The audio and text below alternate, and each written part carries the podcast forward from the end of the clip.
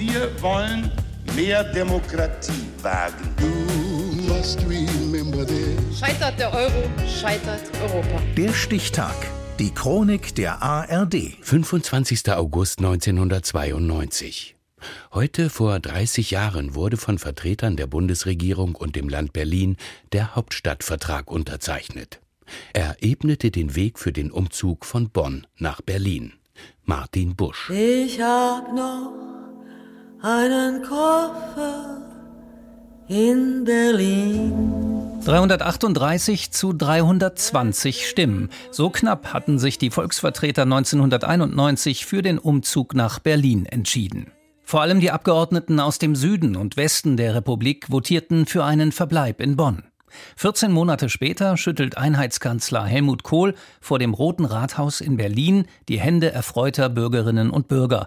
Anschließend geht es in den Wappensaal. Dieser feierliche Akt dokumentiert unsere Entschlossenheit, zügig die Voraussetzungen dafür zu schaffen, dass Berlin seine Rolle als Hauptstadt, das heißt auch als Regierungs- und Parlamentssitz nach innen und nach außen voll wahrnehmen kann. Zu Kohls rechter Seite sitzt Manfred Stolpe, der Ministerpräsident von Brandenburg, zu seiner Linken Eberhard Diebken, der regierende Bürgermeister von Berlin. Logisch, dass letzterer Gastgeber dieser Vertragsunterzeichnung ist. Schließlich geht es in dem Kontrakt um den Ausbau Berlins zur Hauptstadt des wiedervereinigten Deutschlands, was es formal schon seit 1990 ist. Wir brauchen schnell den Spatenstich, nicht nur den intellektuellen Spatenstich sondern den ganz konkreten der Bauhandwerker. Bundestagspräsidentin Rita Süßmuth war schon im November 1991 nach Berlin gereist, um sich mit einer Delegation in Frage kommende Gebäude anzuschauen.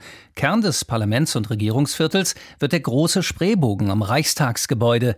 Architektenbüros aus 54 Ländern beteiligen sich ab 1993 am Wettbewerb. Der Bund bestimmt seinen Flächenbedarf und die notwendige Infrastruktur. Der Berliner Senat redet ein Wörtchen mit bei der städtebaulichen Planung. Manch einer spricht von einem Jahrhundertwerk. Dabei passt der Vertrag eng bedruckt auf zwei DIN A4 Seiten. Aber die Länge des Titels klingt kolossal. Vertrag über die Zusammenarbeit der Bundesregierung und des Senats von Berlin zum Ausbau Berlins als Hauptstadt der Bundesrepublik Deutschland und zur Erfüllung seiner Funktion als Sitz des Deutschen Bundestages und der Bundesregierung. Als wichtigste Ziele, an denen sich die Planungen von nun an orientieren sollen, werden genannt Erstens.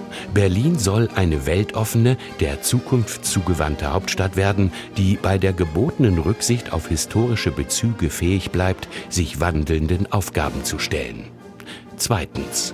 In Berlin Mitte sollen sich ausländische Missionen niederlassen können, auch Verbände und Medien. Drittens.